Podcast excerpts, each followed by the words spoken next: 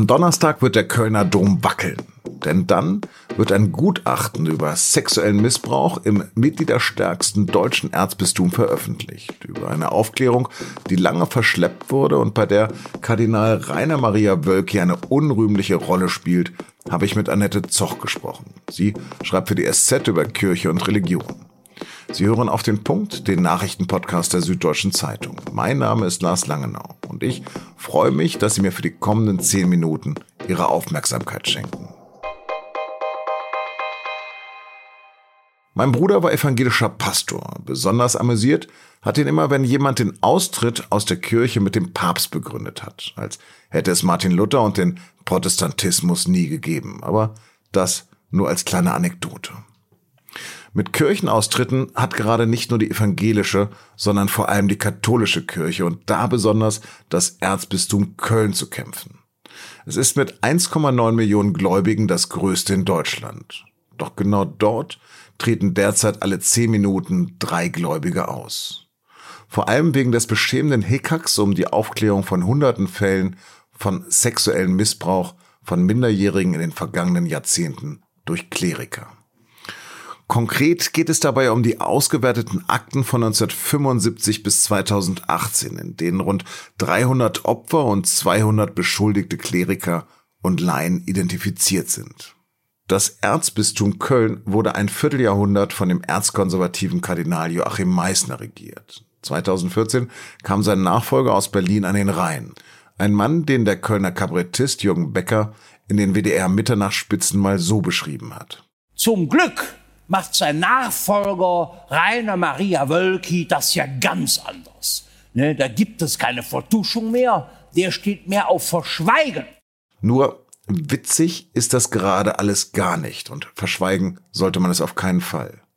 Die Opfer von sexuellem Missbrauch, damals meist kleine Jungen und heute oft gebrochene Männer leiden bis heute. Manche nehmen Psychopharmaka, andere haben sich das Leben genommen. Einige verzweifeln, andere kämpfen. Manche tun beides. Sie kämpfen für schonungslose Aufklärung, für Wiedergutmachung und Entschädigung, verzweifeln aber an fehlenden Schuldeingeständnissen, dem Abstreiten von Verantwortung und dem Decken und Vertuschen von sexueller Gewalt. Dabei hatte Kardinal Wölki von all dem das Gegenteil versprochen. Hier hören Sie ihn im O-Ton des Domradios. Sofern es mich betrifft, habe ich bereits erklärt, dass ich mich den Ergebnissen der Untersuchung stellen werde. Im Zweifel also auch persönliche Verantwortung. Doch das Krisenmanagement des Kardinals entwickelte sich zur Katastrophe. Darüber und was von dem am Donnerstag nun endlich veröffentlichten Gutachten stehen mag, habe ich mit meiner Kollegin Annette Zoch gesprochen. Annette, jetzt haben die Katholiken so einen netten Papst, aber was wird denn jetzt schon wieder an der Kirche kritisiert? Ja, es wird kritisiert, das, was die Kirche eigentlich seit Jahrzehnten beschäftigt. Und äh, das, was vielleicht auch so der tiefste Abgrund ist, ähm, in den die Kirche schaut, ähm, es geht um das Thema sexualisierte Gewalt gegen Kinder, Jugendliche und Schutzbefohlene unter dem Dach der Kirche. Und es geht vor allem um die Frage, wie ehrlich meint es die katholische Kirche eigentlich mit der Aufklärung und der Aufarbeitung dieser Taten. Ja, was passiert denn da am Donnerstag in Köln nun genau? Ja, am Donnerstag in Köln um 10 Uhr wird ähm, der Kölner Strafrechtsprofessor Björn Gerke ein Gutachten vorstellen zum Umgang mit Missbrauchsfällen im Erzbistum. Und ähm, das Besondere daran ist, es ist das zweite Gutachten, das jetzt ähm, erstellt wurde, nachdem das erste Gutachten Ende Oktober überraschend abgesagt wurde und auch zunächst mal unter Verschluss blieb. Warum blieb das denn unter Verschluss? Da gibt es mehrere Argumentationen. Das Erzbistum Köln sagt, das Gutachten der Münchner Kanzlei Westphal-Spilker-Wastel habe methodische Mängel und sei auch äußerungsrechtlich problematisch. Es gibt natürlich auch Kritiker, die vermuten, dass das Gutachten zu unbequem war und deswegen unter Verschluss gehalten wurde. Aber juristisch wird angeführt, eben es gebe methodische Mängel und es sei äußerungsrechtlich schwierig. Deswegen wurde dieses Gutachten eben abgesagt und das hat im Erzbistum für sehr große Aufregung gesorgt und für Riesenwirbel und ähm, hat auch eigentlich das Erzbistum in eine ganz tiefe Krise gestürzt. Und daraus ähm, entstand eben auch dieses zweite Gutachten. Also Kardinal Wölki hat gesagt, wir machen jetzt ein neues Gutachten und das soll jetzt veröffentlicht werden. Hm. Was wird denn dem Vernehmen nach in diesem Gutachten stehen? Das wissen wir natürlich noch nicht. Das wird ja erst morgen vorgestellt. Herr Gerke hatte auch schon angekündigt, dass auch das neue Gutachten hart werde. Es werden auch Namen vorkommen von Verantwortlichen, weil das ist eigentlich der Kern dieser Gutachten gerade. Es geht um die Frage, wer hat eigentlich in verantwortlicher Stelle daran mitgewirkt, dass zum Beispiel Missbrauchstäter nicht bestraft wurden wer hat sie einfach weiter versetzt oder halt nicht hingeguckt, weggeguckt, keine, ähm, wie vorgeschrieben gewesen, Meldung gemacht nach Rom. Und ähm, es geht um diese persönliche Verantwortung. Und was jetzt in dem Gutachten drinsteht, wie gesagt, ähm, da werden natürlich auch Namen genannt. Ähm, welche dann morgen tatsächlich genannt werden, wird man sehen. Aber man muss eigentlich auch nur in den Personalschematismus, also sozusagen das katholische Organigramm gucken, um zu sehen, wer eigentlich damals Verantwortung getragen hat. Und wie hoch geht das? Also Kardinal Wölki hat ja gesagt, ähm, es kann auch sein, dass er selber da drin steht, dass er seine eigene Anklageschrift in Auftrag gegeben hat. Das hat er zumindest bei dem ersten Gutachten gesagt. Und äh, man weiß zum Beispiel aus Presseveröffentlichungen, dass äh, Stefan Hese, der heute Erzbischof von Hamburg ist und damals Personalverantwortlicher und Generalvikar im Bistum, Erzbistum Köln war, dass der gegen das erste Gutachten ähm, juristische Bedenken ins Feld geführt hat. Und es sind auch durch die Berichterstattung über das abgesagte erste Gutachten Zitate bekannt geworden aus dem Gutachten. Zum Beispiel sei darin die Rede von fehlender Opferfürsorge. Und es geht einfach um die Verantwortung mehrerer amtierender, auch Weihbischöfe, Generalvikar und so weiter. Aber geht es wirklich nur um Namen? Sicherlich, die Namen werden die Öffentlichkeit vor allem interessieren, aber was ja wichtiger ist, ist eigentlich dieses System, was das erst ermöglicht hat. Also, dass äh, in der katholischen Kirche einfach Macht nicht kontrolliert wird. Und eigentlich da, wo absolute Macht ausgeübt wird und wo Macht auch nicht kontrolliert wird, dort wird auch Missbrauch möglich. Und ähm, wo sich der Täter sicher sein kann, dass alle Mitbrüder wegschauen oder dass ähm, ihm eigentlich auch nichts passiert, da passiert Missbrauch.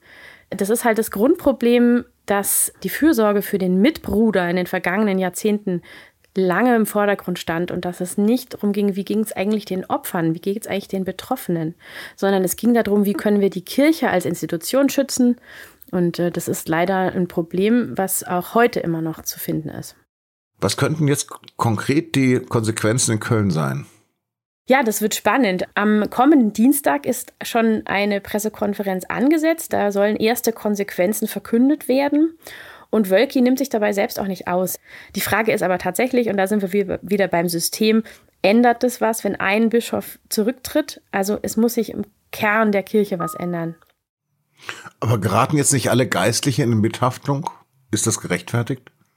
Nee, das ist sicherlich nicht gerechtfertigt. Es gibt ja auch noch genügend Geistliche, die sich engagieren für eine andere Kirche, für eine partizipative Kirche auch. Ähm, das finde ich, sieht man ganz gut im Moment an dem Riesenaufruhr um das Papier zu Segnung von Homosexuellen. Also der Vatikan hat ja gesagt, Homosexuelle dürfen in der katholischen Kirche nicht gesegnet werden. Und da stehen jetzt die Priester massenhaft auf dagegen und sprechen sich dagegen aus. Allerdings es ist halt dieses System, was halt das Problem ist und also auch dieses Priesterbild, ne, das ist ja auch so ein riesen Problem gewesen, dass, äh, warum Missbrauch ermöglicht wird, dass der Priester durch die Weihe wird der so dargestellt, als sei der Priester was Besonderes. Und wenn Priester so von sich selber denken, sie sind irgendwie abgehoben und besser als andere Menschen, dann auch dann passiert solche schrecklichen Taten. Mhm. Ist das Gutachten nun der Anfang oder das Ende? Theologisch gesprochen das A oder das O? Es kann nur der Anfang sein. Und man muss mal schauen, es gibt viele Bistümer, da gibt es solche Untersuchungen ja noch gar nicht. Oder zum Beispiel die evangelische Kirche, die hat noch überhaupt gar keine flächendeckende Untersuchung in Deutschland. Auch da gab es Missbrauchsfälle. In der evangelischen Kirche ist der Auftrag für so eine Studie gerade erst vergeben worden. Also es kann nur der Anfang sein und es muss auch über die Kirche hinausweisen, weil man ähm, die katholische Kirche steht jetzt zwar auch viel in der Kritik, trotzdem muss man schauen, auch in andere gesellschaftliche Bereiche, Sport, Überall dort, wo Menschen in Machtbeziehungen zu anderen stehen, da passiert Missbrauch. Und eigentlich muss man schauen, wie viele Menschen äh, in Deutschland Opfer sexualisierter Gewalt geworden sind oder werden und dass da noch nicht viel, viel mehr passiert, um dagegen vorzugehen. Das ist eigentlich auch ein Skandal. Annetta, vielen, vielen Dank. Wir sprechen uns wieder. Alles klar, danke. Seien Sie sich sicher, dass meine Kollegin den mehrere hundert Seiten starken Bericht sehr genau durchforsten wird. Lesen können Sie das dann bei sz.de oder spätestens eingeordnet am Freitag in der SZ. Und jetzt noch Nachrichten. Die Weltgesundheitsorganisation WHO empfiehlt weiterhin mit dem Präparat von AstraZeneca zu impfen.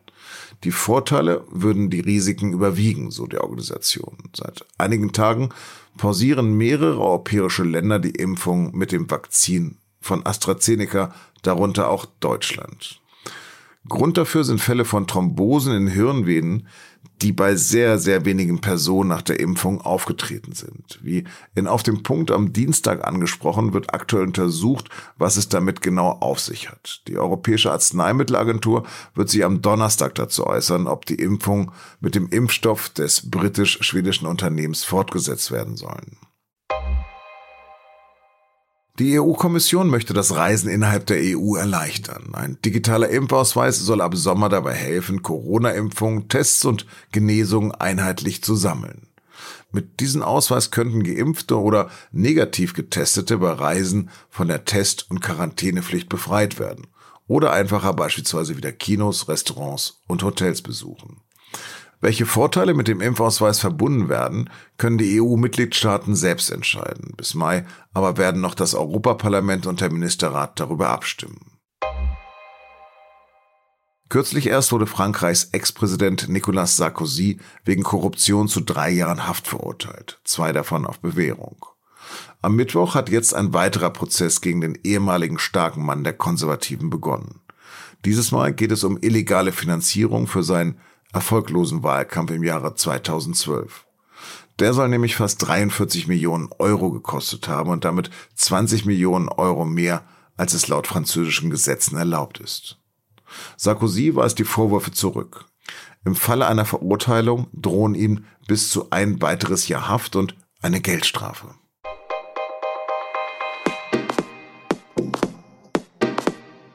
Vor sieben Jahren haben Neonazis in Ballstedt, das ist ein kleiner Ort in Thüringen, eine Festgesellschaft brutal überfallen. Es gab ein Gerichtsverfahren, aber kein gerichtsfestes Urteil. Also sind die mutmaßlichen Täter immer noch da, in der direkten Nachbarschaft. Man kann sich das ja vorstellen, wenn einem ähm, so, so eine krasse Gewalt widerfahren ist, was das für eine Belastung ist, wenn man dann die mutmaßlichen Täter abends auf dem Nachhauseweg trifft. Über den Vorfall und das Dorf, das nicht wirklich etwas tun kann, sprechen Ulrike Nimz und Anthony Rietschel in der neuen Folge unseres Recherche-Podcasts Das Thema. Und den finden Sie, wie alle unsere Podcasts, unter sz.de-podcast. Das war auf dem Punkt. Redaktionsschluss war 16 Uhr. Danke für Ihr Ohr und bleiben Sie uns gewogen.